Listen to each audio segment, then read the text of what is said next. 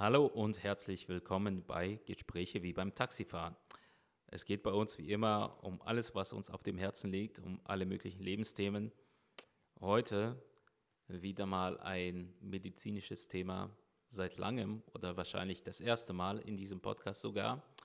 Wir wollen wieder ein bisschen über Corona reden. Hallo Said. Hallo Elia. Also, da möchte ich an dieser Stelle mal anfangen, weil mir naja, man kann es nicht mal genau einen Artikel nennen, vielmehr ein Auszug aus einem Artikel von einem Bekannten zugeschickt wurde. Ich übersetze mal kurz. Die medizinische Gemeinschaft in Israel hat die Unfähigkeit anerkannt, äh, einen weitergehenden Kampf mit dem Coronavirus fortzuführen und ist zur Idee des Erwerbs natürliche Immunität zurückgekehrt. Das ist so das Hauptstatement, das noch weiter ausgeführt wird. Leider muss ich zugeben, ich habe wirklich ganz wenige Belege für diesen Artikel auf die kurze gefunden. Hat auch damit zu tun, dass ich nicht fließend Hebräisch lesen kann, äh, beziehungsweise dass meine Hebräischkenntnisse noch ziemlich oberflächlich sind. Deswegen ein kleiner Disclaimer, behandelt diese Information bitte mit Vorsicht. Aber dennoch finde ich, ist das eine gute Idee, um eine Diskussion anzustoßen und einfach mal darüber zu sprechen, was wir davon halten. Denn wenn du mich fragst, wir sehen bestimmte positive Effekte der Impfkampagnen bis jetzt, aber wir sehen keine wirkliche Rückkehr zur Normalität. Und das seit zwei Jahren, in, äh, die wir in der Corona-Pandemie sind. Und dabei müssen wir sagen, wir haben sie ja seit über ein Jahr bereits die Impfungen und immer neue Impfungen und es kommen immer neue Virusstämme dazu, gegen die die Impfung mal weniger, mal mehr effektiv ist, meistens weniger. Wie soll es denn jetzt effektiv weitergehen? Wann können wir auch auf die kompletten Lockdowns verzichten? Können wir irgendwann auf Masken im ÖPNV verzichten? Oder ist das jetzt wie immer? Wann wird die ganze Geschichte endemisch? Viele Fragen und ich denke, wir gehen die Fragen einer nach der anderen äh, ab. Also, was hältst du von dem Konzept, weitere Impfkampagnen auszusetzen und zu so schauen, ob die Bevölkerung in ihrer Großmasse das Virus mit ihrem eigenen Immunverhalten bekämpft. Ist das verantwortungslos oder ist es wahrscheinlich der richtige Weg? Ich formuliere das sogar anders. Kann man in Zukunft Corona oder insbesondere Omikron wie die Grippe behandeln? Was findest du, Said? Meine, äh, Corona ist ja ziemlich aggressiver als Grippe. Auf der anderen Seite muss man mal darüber nachdenken, wie viele Menschen wegen Corona gestorben sind, wie viele Menschen ihr Leben verloren haben. In meiner eigenen Familie vier Personen sind wegen Corona gestorben. Und wir müssen mal vergleichen, dass hier die Impfkampagnen bis jetzt ziemlich sehr geholfen haben. Wenn wir das mit einem Land wie Iran vergleichen, wo die Mullahs verboten haben, dass Menschen äh, Impfdosen aus dem Ausland importiert. Das wurde verboten. Man sagte, wir wollen das nicht. Es ist so schlimm geworden, dass dieselben Mullahs irgendwann gesagt haben, okay, wir werden mal äh, welche importieren. Und es sind so viele Menschen gestorben. Äh, es, gibt die, es ist so beängstigend, dass sie nicht mal darüber sprechen wollen. Die wollen nicht mal sagen, wie viele Menschen hier gestorben sind. Und äh, ich denke jetzt in dieser Phase zu sagen, okay, wir könnten auf weitere Impfungen verzichten, denn ein Großteil der Bevölkerung hat schon eine gewisse Immunität gegen dieses Virus. Und ich denke, das Angebot sollte bestehen, dass jeder, wer sich impfen will, sich impfen soll. Auf der anderen Seite, dass man irgendwie sagen kann, okay, wir werden es jetzt den Menschen überlassen, wie sie das handhaben wollen. Denn äh, das Angebot ist da, ein gewisses Verständnis, wie das Virus funktioniert, dass man auf irgendeinen Abstand halten soll oder die Maske oder Hände waschen. Ein gewisses Bewusstsein ist schon da. Jedoch habe ich das Gefühl, dass wir, dass einige es sogar heute, nach all dieses Geschehen, irgendwie nicht wahrnehmen wollen, dass dieses Virus gefährlich ist. Weißt du? Und ich habe auch so ein Gefühl, dass Menschen irgendwie das Vertrauen in diesem Gesundheitssystem verlieren, obwohl der jetzige Gesundheitsminister ist eine super qualifizierte Person, hat äh, Medizinstudien, hat in, in Medizin promoviert, er ist ein, hat einen Masterabschluss in Gesundheitspolitik und ist eine super qualifizierte Person. Doch, äh, aber er hat ja auch seine Sichtweisen, denn er ist sensibel gegen diese Informationen, er ist super vorsichtig als jemand, der vielleicht dieses medizinische Wissen nicht hat. Und ich denke, Deutschland hat ziemlich gut abgeschlossen, hat einen ziemlich guten Performance in diese Richtung gehabt. Zuallererst, äh, es tut mir leid, dass deine Verwandten und Angehörigen ja, durch diese schreckliche Pandemie umgekommen sind. Und äh, den, Iran, äh, den Weg zu gehen, den Iran gegangen ist, schlage ich keineswegs vor. Das Richtig. war definitiv falsch, es komplett zu ignorieren. Du hast es schon in die richtige Richtung angedeutet. Mein Verständnis ist vielmehr, a, wir haben einen größten Teil der Bevölkerung in Deutschland, der bereits ja. geimpft ist, zumindest einmal geimpft ist. Das heißt, mit äh, Antikörpern und äh, äh, ich glaube T-Zellen versorgt ist, um im Fall der Fälle gegen das Virus gewappnet zu sein. Und andererseits, Omikron hat einen deutlich leichteren Verlauf als die Stämme davor. Deswegen auch der Vergleich zur Grippe und Grippeimpfung, auch wenn er so nicht ganz korrekt ist. Äh, ich meine, vielleicht wäre das ein interessantes Konzept für die Zukunft.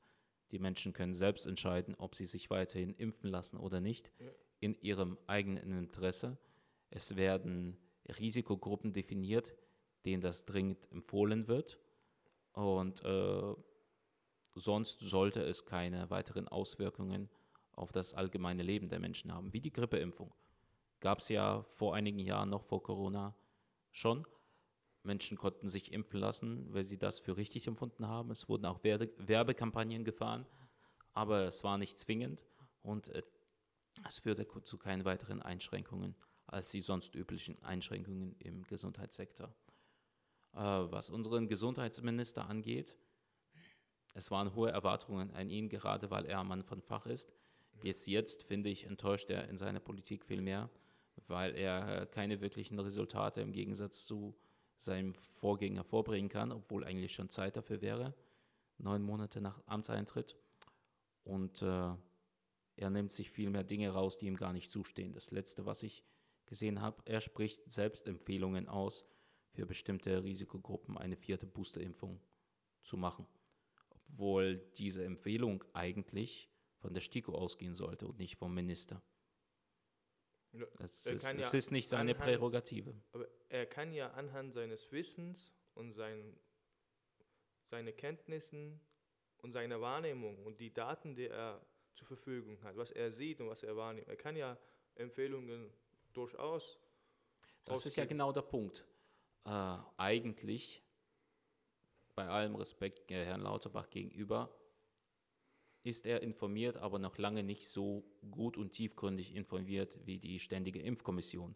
Sie beschäftigt sich mit einem Expertenteam mit dem aktuellen Ist-Zustand, prüft die, äh, die eingehenden äh, Studien und Forschungsergebnisse und spricht anhand dieser Informationen die Empfehlungen aus.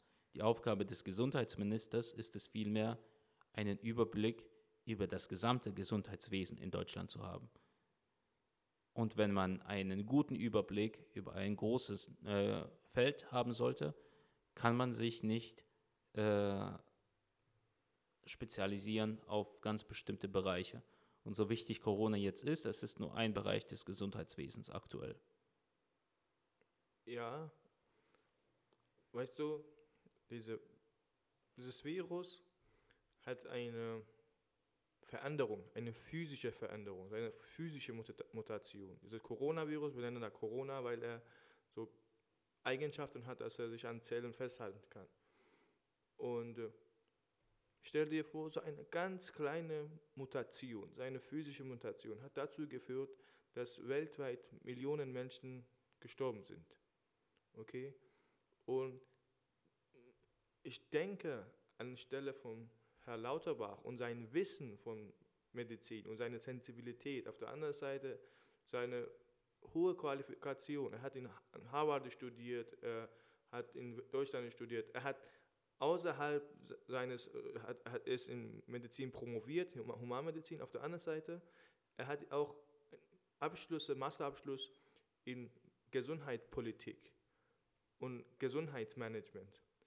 Und ich denke, er könnte, seine also er könnte nicht so agieren, wie er wollte, aufgrund der Resonanz in der Gesellschaft. Denn als er auf der Macht, also an diese Stelle kam und Menschen waren sehr sensibilisiert, Menschen waren sehr frustriert von diesen ganzen Maßnahmen, dass man jetzt nicht rausgehen kann, dass man keine, Ahnung, keine Party besuchen kann, vor allem die jungen Menschen. Deswegen könnte er gar nicht so agieren, wie er wollte. Denn die Bereitschaft in der Gesellschaft war nicht da. Menschen waren schon frustriert von den ganzen Maßnahmen, die es vorher gab. Weißt du? Auf der anderen Seite, ich kann mir gut vorstellen, äh, dass er bis jetzt, äh, äh, sein, er kann aus seinem persönlichen Wesen, weißt du, ich denke, jeder Politiker, ich meine in Europa, wir reden nicht von, von woanders, vor allem hier in Deutschland, du, du, du hast eine Stelle und du bist verantwortlich für das Leben Millionen von Menschen. Du, hast, du bist verantwortlich für die Politik, die diese Gesundheit mitgestaltet. Und dein Name wird mit in die Geschichte eingehen, so wie Herr Spahn und Herr Lauterbach. Und niemand wird an dieser Stelle falsche Entscheidungen treffen wollen. Verstehst du? Und dass er vielleicht jetzt persönliche Empfehlungen rausgibt, das ist ja anhand seines Wissens, anhand seiner Sorgen. Weißt du, er hat größere Sorgen als wir. Denn wenn eine Killer-Variante rauskommt, der so, so ansteckend ist wie Omikron und so tödlich wie Delta, weißt du, dann sind wir dann in einer neuen Phase und diese, das Virus wird immer wieder zurückkehren. Und äh, du, du, du hast gerade von Resultaten gesprochen. Also was sind diese Resultate? Wir haben jetzt eine durchaus gute Situation. Wir können rausgehen, wir können zum Restaurant gehen, so viele Maßnahmen sind nicht mehr da. Äh, es, es sind nicht so viele Menschen gestorben in Deutschland, so wie ganz vielen anderen Ländern. Und äh, ich denke nicht, dass, dass hier irgendwie von einer Enttäuschung zu sprechen geeignet wäre.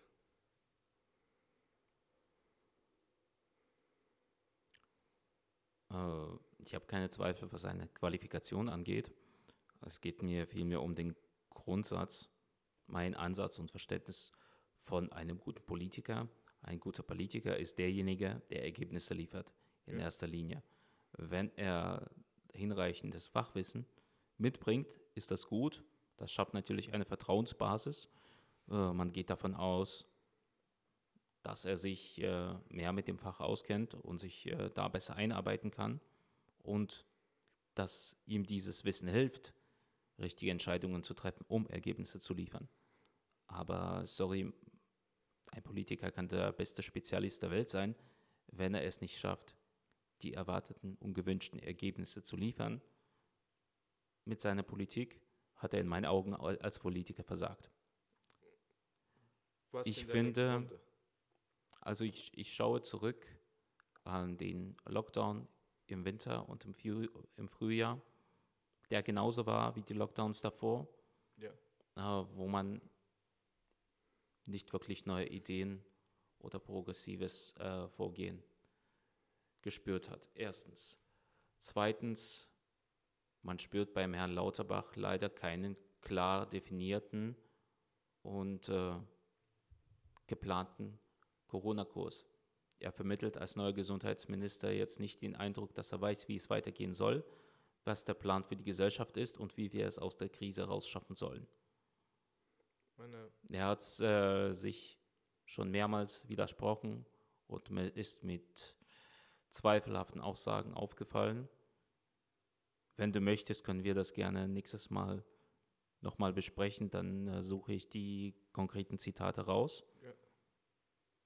Mir ist vielmehr der Fakt in Erinnerung geblieben. Und äh, dass er einige Dinge so nicht so angeht, wie das ein Gesundheitsminister machen sollte. Gut, äh, da sei ihm verziehen, wenn er die Resultate liefern würde, sage ich mal. So, das Gefühl habe ich nicht. Ich habe nicht das Gefühl, dass wir mehr Intensivstationsbetten bekommen haben, obwohl wir ja generell eine, ähm, einen Fachkräfte- und Pflegekräftemangel haben im Gesundheitswesen. Wir haben riesige systematische Probleme, die bis jetzt nicht wirklich bekämpft wurden, die schon seit vielen Jahren verschleppt wurden. Ich erinnere mich noch, als äh, ich glaube, vor der letzten Wahl 2017 nochmal das Problem der Pflegekräfte angesprochen wurde. Eine große Reform auf dem Plan stand, die erstens nicht richtig umgesetzt wurde und zweitens kaum Effekte hatte oder sogar gegenläufige Effekte hatte. Was man vielmehr beobachten konnte, dass gerade Pflegekräfte jetzt in der Corona-Pandemie gekündigt haben, weil es ihnen zu viel wurde und weil nicht wirklich eine Entlastung kam, die man sich gewünscht hat. Und ich spreche damit nicht von finanzieller Entlastung, sondern äh, von weiteren Fachkräften, die eingesetzt wurden, um die Station zu entlasten. Wenn denselben Job fünf Leute oder zehn Leute machen, ist es natürlich komplett unterschiedliche Belastung individuell. Wir haben auch keine erfolgreiche Digitalisierung im Gesundheitswesen bis jetzt. Und äh, viele Fachkräfte müssen sich damit beschäftigen, Zettelchen auszufüllen, wo, das, wo ihre Zeit doch viel besser bei Patienten angelegt wäre. Ähm, das sind alles Aufgabenbereiche, das sind alles Dinge, die der Gesundheitsminister angehen soll.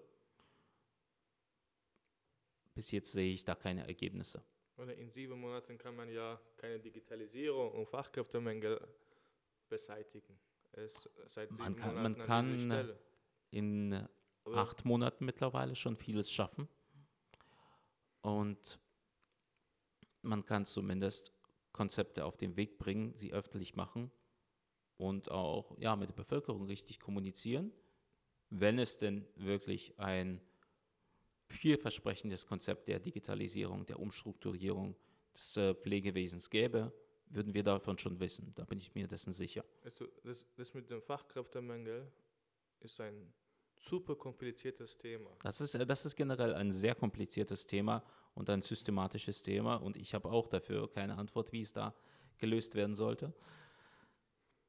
Wobei ich auch dazu nicht mal vom Fach bin. Aber mir ist mehr als bewusst, dass das Thema dringend angegangen werden muss, Auf dass da Fall. Reformen her müssen. Auf jeden Fall. Und äh, gefühlt wird da zu wenig gemacht oder zu wenig Ressourcen eingesetzt oder auch zu wenig Einfallsreichtum in dem Gebiet gezeigt. Weißt du, ich habe das Gefühl, dass die Bü Bürokratie in Deutschland irgendwie alles im Keime stoppen will. Denn zum Sie Beispiel, hindert sehr, sehr, ja, Ja. natürlich. es gibt ganz viele Ist auch ein systematisches Problem Genau. mittlerweile. Es gibt ganz viele studentische Projekte. Studenten, die super coole Apps haben oder eine kleine Forderung brauchen, damit sie Digitalisierung treiben, damit sie auch in Richtung Blockchain, Kryptowährungen, alles Mögliche. Und, aber diese Bürokratie verhindert diese Menschen daran, dass sie etwas schaffen. Auch diese Steuer, auch diese Einnahmen, diese BAföG, wenn ein Student heute anfängt, sein Geschäft nachzugehen, in den ersten Jahren wird er ja kein Einkommen haben. Dafür muss er eine Forderung beantragen. Und diese Förderung zu beantragen ist auch so super kompliziert. Man, es sind so viele Kriterien, es musste eine Diversitätsprüfung geben. Es, zwei Informatiker entwickeln eine App, da muss noch ein Wirtschaftler dabei sein. Dann wirst du einen,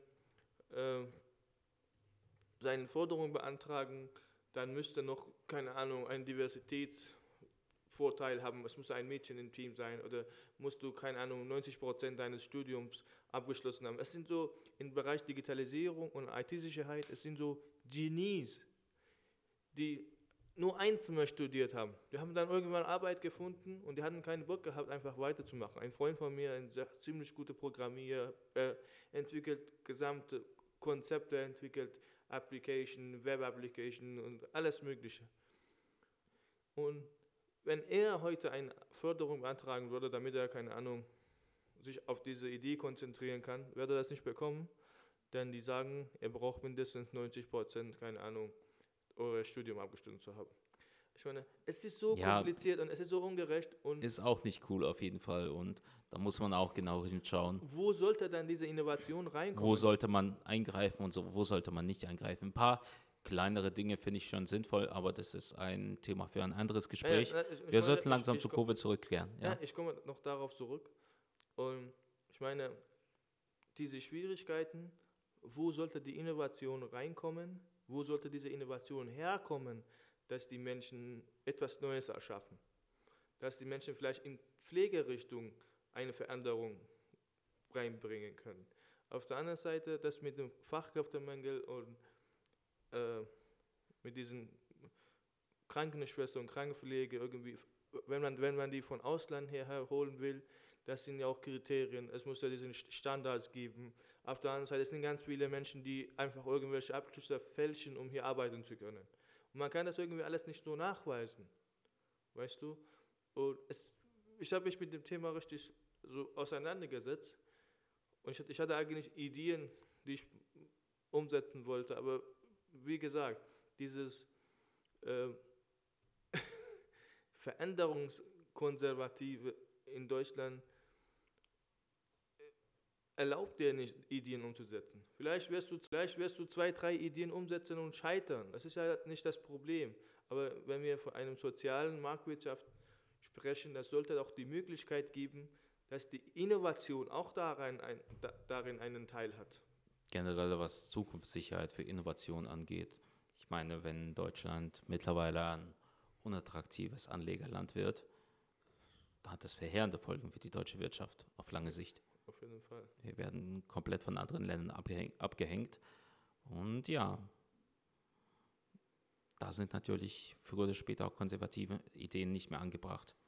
Auf jeden Fall. Ist keine Rechtfertigung für Verschwendung und die Möglichkeit, alles zu erlauben, aber ein deutlich einfacheres Verfahren und äh, mehr Risikobereitschaft wären sehr wünschenswert, ja. Ja, aber so wie gesagt, in der, in der Corona-Krise, diese, konservativ, diese konservative Haltung hat auch durchaus geholfen. Weißt du, Äh, wir hatten nicht so viele Todesfälle wie in ganz vielen anderen Ländern.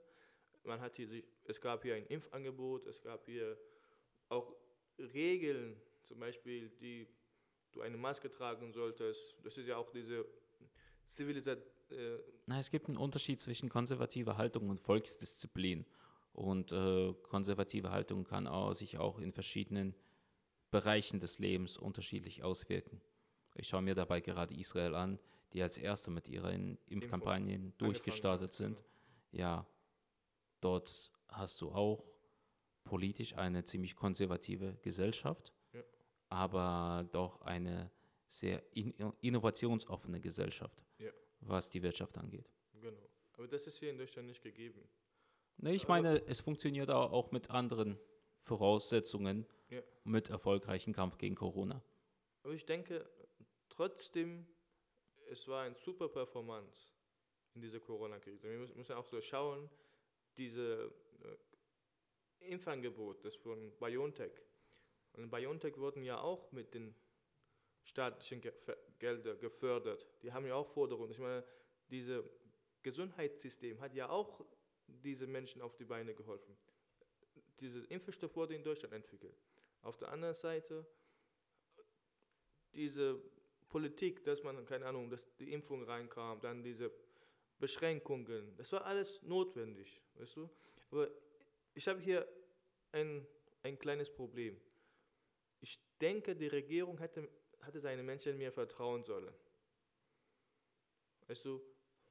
Ich meine, es, man sollte vielleicht empfehlen, okay, eine Maske ist notwendig, man sollte eine Maske tragen im öffentlichen Verkehr, ein, ein Restaurantbesuch, aber es musste kein Verbot daraus werden. Ich denke, man sollte vielleicht ein bisschen mehr auf das Verständnis der Menschen setzen, Denn zumindest nach sechs Monaten könnte man sagen, ich habe ja gesehen, so viele Menschen sind gestorben, es, es ist eine richtige Gefahr, aber wir wollen jetzt keine Verbote aufstellen, sondern ihr an eurem Verstand, an eure eigene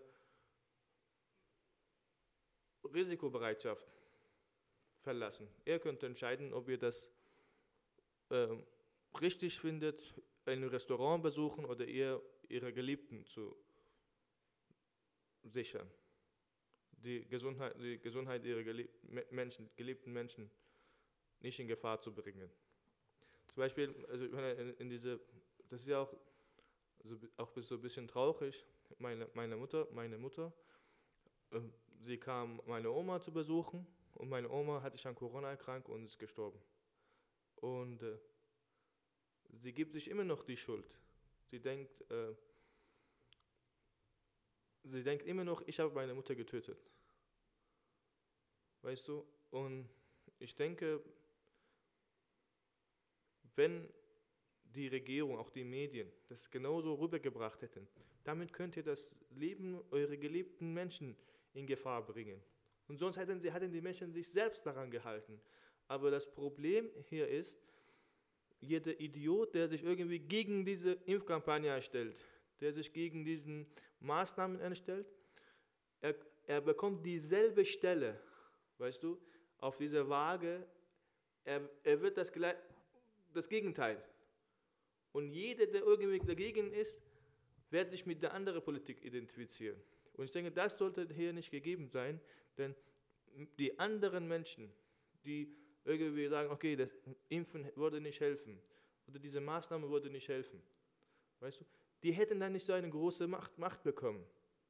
Weißt du, denn das ist gefährlich, wenn, dies, wenn irgendein Mensch, dem, keine Ahnung, eine Million Menschen auf YouTube seine Videos schauen oder ihre Videos schauen, sagen, okay, diese Impfungen wurden, helfen ja auch nicht, die sind ja auch unwichtig.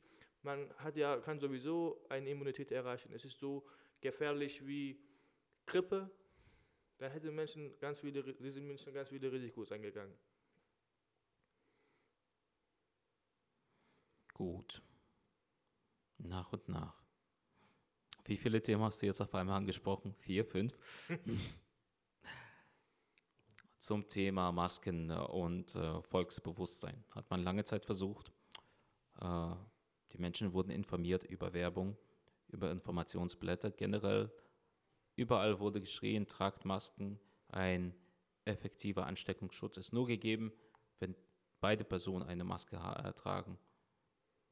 Auch im öffentlichen Nahverkehr, daher das Prinzip, daher das Prinzip auch in Einkaufszentren. Vieles wurde gut gemacht und du siehst jetzt, wo die Maskenpflicht aufgehoben wurde, wie viele sich äh, von den Masken verabschiedet haben.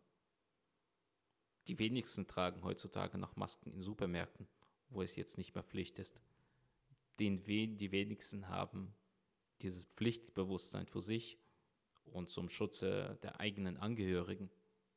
Die meisten hoffen, ja, es ist jetzt wahrscheinlich nicht so gefährlich, wo die Maßnahmen weg sind, obwohl die Zahlen noch ziemlich hoch sind. Da lassen wir uns auch ein bisschen täuschen. Das Risiko ist geringer geworden, aber noch lange nicht so niedrig, ja. um äh, sicher zu sein, dass man sich nicht ansteckt, weil man keine Maske trägt.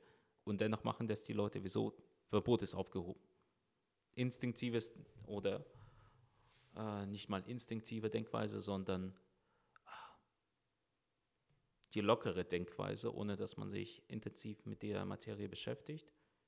Wenn die Maskenpflicht aufgehoben ist, dann haben die Politiker, die Regierung, die STIKO, wer auch immer, die Entscheidungsträger gesagt, ist jetzt wahrscheinlich nicht mehr so gefährlich. Da kann man halt darauf verzichten.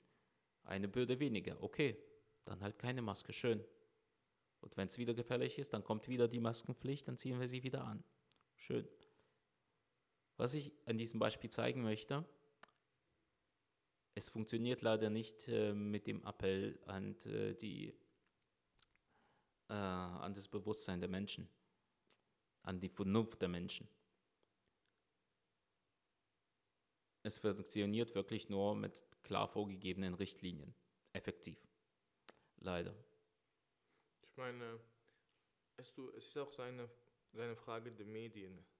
Wenn man, wenn man diesen Kampagne, dass man auf seine Gesundheit, aber auch auf das Gesundheit seiner Geliebten aufpassen soll. Dass man irgendwie sich nicht in Gefahr bringen soll, dass man Maske tragen soll, dass man äh, einen gewissen Abstand zu den anderen Menschen halten muss. Dann hatte man eher darauf geachtet und mit einem nach, nach einem Verbot hatte man sich immer noch. Also in, in Schweden hat, haben sich Menschen richtig gut daran gehalten. Schön. In, in Schweden gab es ein gutes Bewusstsein, Menschen haben darauf geachtet, in, das ist cool. Aber wenn wir gerade an das schwedische Modell denken, dass äh, ich glaube auf Impfpflicht, nicht mal auf Impfpflicht, auf äh, Impfempfehlungen im großen Ziele, äh, Stile generell verzichtet hat. Ich glaube, sie hatten in Schweden Zugang zu Impfungen, aber nicht in den Mengen erstens und zweitens, äh, man hat so an äh, den gesunden Menschenverstand appelliert und nicht an die Notwendigkeit der Impfung wegen möglicher Endfolgen und so weiter. Effektiv hat Schweden äh, pro 100.000 Einwohner deutlich mehr Corona-Tote zu vermerken, trotz aller menschlicher Vernunft und trotz aller Vorsicht. So gut funktionierte das Modell nicht, auch wenn äh, wir davon ausgehen können, dass dort die Menschen mehr dazu beigetragen haben und disziplinierter waren als hier in Deutschland. Du musst es ja auch äh, auf die eigene Bevölkerung beziehen und wie sie äh, mit diesen Vorgaben umgehen kann. Und ich glaube, bei uns wird es nicht so funktionieren wie in Schweden. Weißt du? Aber nenn mir noch ein Beispiel, was ich sagen wollte, von irgendeiner Kampagne, auch Medienkampagne, die dazu beitragen sollte, dass die Menschen ihr Leben schützen, wo dies auch effektiv eingehalten wurde, dank der Kampagne. AIDS-Kampagne. Kondome tragen. Okay. Das hat gut funktioniert. Also ein Bewusstsein ist schon da. Jeder, jeder passt darauf auf. Weißt du, es hat funktioniert. Daran habe ich auch gedacht, ja. AIDS-Kampagne funktioniert wirklich in unserer Gesellschaft mittlerweile ganz gut. Man ist sich auch der Risiken bewusst. Es hilft ja auch nicht nur vor AIDS, sondern vor anderen Geschlechtskrankheiten. Genau. Ja. ja. Ich meine, weißt du, es geht eher darum, dass man auch vielleicht Wege findet, wie man medial Menschen anspricht und ihr Verstand anspricht. Dass man sagt, okay, das ist die Gefahr und das sind die Daten. Und dann, es geht um das Leben eurer kleinen Kinder, es geht um das Leben ihrer Großeltern. Und ich denke, wenn man das an Vernunft der Menschen irgendwie herankäme, dann wäre es anders gewesen. Und das, also einerseits ist ja diese Maßnahmen und diese Gefahr, diese gesundheitliche Gefahr. Andererseits gibt es auch eine politische Gefahr. Stell dir vor, dass die Rechtsextremisten sich jetzt mit den Querdenker irgendwie gegen Maßnahmen auf, aufstehen. Oder irgendwie, weißt du, dass, dass auch solche Idioten einfach genau weil, ja weil Natürlich, es, weil ja es ein Verbot, Verbot gibt, dann dabei unterstützen wir auch Populismus. Und ich denke, diese können langfristig sogar vielleicht gefährlichere Folgen haben als Corona. Denn wenn sich solche Strukturen bilden, wenn sich irgendwelche Menschen damit identifizieren, wenn daraus irgend, weißt du, diese Ich weiß nicht, ob wir da wirklich äh, den Bezug herstellen können. Ich verstehe, was du meinst. Ich meine, es wurden hier, weißt du, das Problem ist, man, man redet hier davon, dass man die Grundrechte der Menschen verletzt hat. Obwohl das ja. nicht so ist, man hat Menschen, Menschenleben gerettet. Ohne, ohne ein Menschenleben gibt es keine Menschenrechte. Und man, also man, man, hat, man hat versucht, so gut wie möglich zu agieren. Es geht um das Leben Tausende, vielleicht noch Millionen von Menschen. Weißt du, da, da kann man, da, da, gibt es keinen Spaß. Okay, ich sage so, es wurde rechtlich ausgewertet und äh, soweit ich weiß auch vom äh, Verfassungsgericht äh, kam die Entscheidung, dass die Impfmaßnahmen nicht die Grundrechte äh, ja. in einem übermäßigen Maße verletzen. Es gab aber die Notwendigkeit aus der Abwägung der, Volks, äh, der Gefährdung der Volksgesundheit heraus, äh, gewisse hm, Maßnahmen zu treffen, äh, gewisse auch Einschränkungen für die äh, Freizügigkeit, Bewegungsfreizügigkeit der Menschen zu treffen. Mhm. Das war gegeben und das war auch der Angriffspunkt, den sich einige zunutze gemacht haben, sage ich mal. Ja. Das stimmt. Und ich denke, man sollte anstatt dieser Verbote Empfehlungen rausgeben. Auf der anderen Seite, man sollte rechtlich diejenigen, die, keine Ahnung, in Kurzarbeit gehen, schützen und diejenigen, die in ein Restaurant gehen und so, man sollte die richtig sagen, okay, mir, es ist euer Risiko, mir, es gibt keine Versicherung, also, aber kein Verbot in der Form aufstellen sollte. Der Plan mit den Empfehlungen ist gut, ist plausibel, man muss nur sehr genau darauf achten, dass das auch wirklich funktioniert. Ich denke an die äh, ganze soziale Kampagne mit äh, Handy weg am Steuer und meines Wissens nach funktioniert das nicht so gut. Alle werden informiert, aufgeklärt, äh, riesige Plakate an Autobahnen und an vielen anderen Stellen, trotzdem noch sehr viele Verkehrsunfälle aufgrund der Handynutzung am Steuer. Ich denke, das ist, das ist eine, eine das ist einfach ein anderes Beispiel. Das ist ein anderes Beispiel, aber hier ist es ein Virus, das innerhalb von Tagen einen Menschen töten kann. Der Punkt ist, die mentale Wahrnehmung von der Gefahr eines Handys am Steuer ist jetzt vergleichbar mit der mentalen Wahrnehmung der Gefahr des Virus. Das wird bei vielen in den Köpfen ungefähr gleichgesetzt und ungefähr mit gleichem Risiko verbunden. Und vereinfacht gesagt, denkt sich in vielen Fällen der Durchschnittsbürger, mir passiert schon nichts. Ja, weißt du, das ist, das ist ein interessantes Beispiel. Zum Beispiel, es gibt eine Aufnahmeprüfung in einigen Ländern, wo man nur mit dieser Aufnahmeprüfung in eine Uni reinkam, kommen kann. Und es gibt Kurse, wo man sich auf diese Aufnahmeprüfung vorbereiten kann. Und diejenigen, die in den Kursen sitzen, sagen, ah, ich, hab, ich kenne niemanden, der das bestanden hat. Weißt du? Und diejenigen, die das bestanden haben, die sind eine Gruppe, wo alle diese Prüfung geschrieben haben und alle bestanden, ah, das ist ja kein Problem, das kann man bestehen, weißt du? Genau das ist das Beispiel. Es sind Menschen, die das erlebt haben, Menschen, die das nicht erlebt haben. Und diejenigen, die das erlebt haben, sagen, oh, es ist gefährlich. Und diejenigen, die noch, noch nicht, es noch nicht begegnet sind, ah, sowas gibt es nicht. Es ist so, Was meinst du mit erlebt oder nicht erlebt in Bezug auf Corona jetzt? Dass man Menschen, seine eigene Familie eine Erkrankung erlebt hat oder dass man, dass man an eigenen Leibe erkrankt wurde. Hm. Genau, weil die das nicht, nicht wahrnehmen mal. können. Es, es, kam, es gab so ein, meine, meine Frau hatte so eine Freundin aus irgendeinem Land und in diesem Land gab es keine Schnee. Und das erste Jahr, wo sie in Deutschland war, hat sie hier Schnee gesehen. Ich dachte, wow, ich dachte, ich dachte, es ist so äh, Zeichentrick in Filmen. Ich wusste ja. nicht, dass es Schnee gibt. Ja, weißt du? interessant. Genauso, genauso ein Beispiel ist das. Solange man das nicht erlebt hat am eigenen Leibe oder an seinem Ich würde präzisieren, es kommt darauf an, wie man das erlebt hat. Du hast da eine sehr dramatische Erfahrung damit gemacht. Ja. Äh, ich habe ja auch ja, Corona bereits überstanden. In ziemlich einfacher Form. Und ich kann nicht sagen, dass mich das sonderlich abgeschreckt hat. Ja. Ich bin aber auch äh, zu dem Zeitpunkt schon dreimal geimpft gewesen. Ich verbinde das damit, dass die Impfung ihre Wirkung entfaltet hat und äh, für einen leichten Verlauf gesorgt hat. Wird aber bei vielen so sein. Aber ich kenne auch Leute, die sich nicht geimpft haben, die trotzdem eine, einen akzeptablen, sage ich mal, Krankheitsverlauf hatten. Vielleicht nicht so leicht wie ich, aber relativ leicht. Und äh, sie schätzen dadurch die Gefahr von Corona relativ niedrig ein. Sie sagen, Ah, es ist wie, wie eine schwere Form der Grippe ungefähr für mich gewesen. Nicht mehr und nicht weniger. Ja. Objektiv gesehen, äh, von den Symptomen her, von dem Ansteckungspotenzial und den Krankheitsfolgen her, ist es auch vergleichbar mit einer mehr ansteckenden und schwereren Form der Grippe. Nur in Ausnahmefällen kommt es wirklich zu schweren gesundheitlichen Schäden und äh, äh, möglicherweise einem tödlichen Verlauf. Äh, Ausnahmefälle ist sogar ein schlechtes Wort, sagen wir in seltenen Fällen.